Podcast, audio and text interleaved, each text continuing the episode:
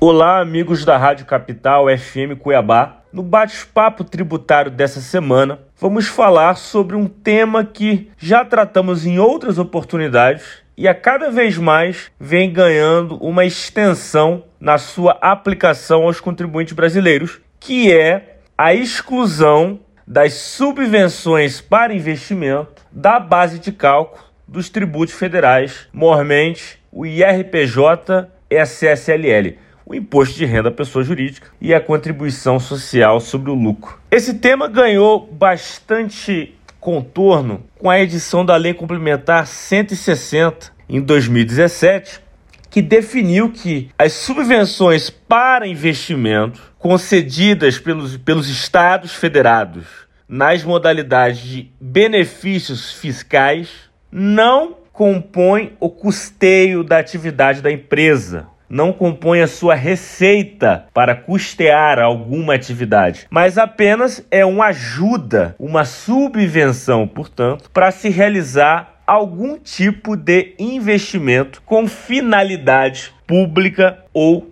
social. Aqui no estado do Mato Grosso a gente conviveu bastante tempo com o Prodeic, por exemplo, né, que concedia crédito presumido de CMS para alguma determinada categoria empresária e esse crédito presumido de CMS que entrava no caixa da empresa não era tratado, não deveria ser tratado como receita. Por quê? Esse dinheiro que entrou teria uma finalidade específica de aumentar o parque industrial do empresário, capacitar seus profissionais, a sua mão de obra, enfim, alguma finalidade social.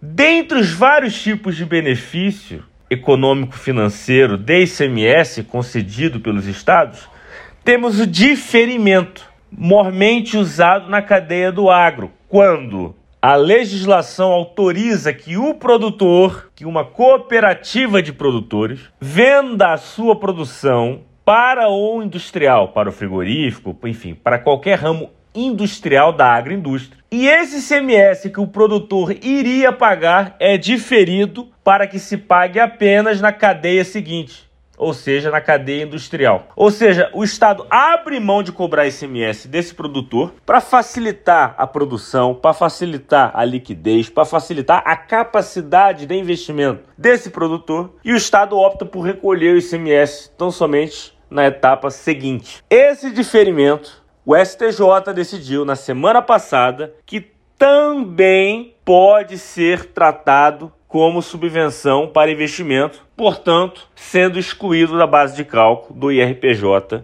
e da CSLL. É uma maneira interessante de se preservar um benefício fiscal estadual frente a uma tributação federal, porque não seria justo a União Federal tributar algo que foi relevado pelo tributo estadual. A gente estaria falando em numa briga federativa, onde uma União Federal estaria intrometendo, tributando uma atividade pública privilegiada pelo Estado.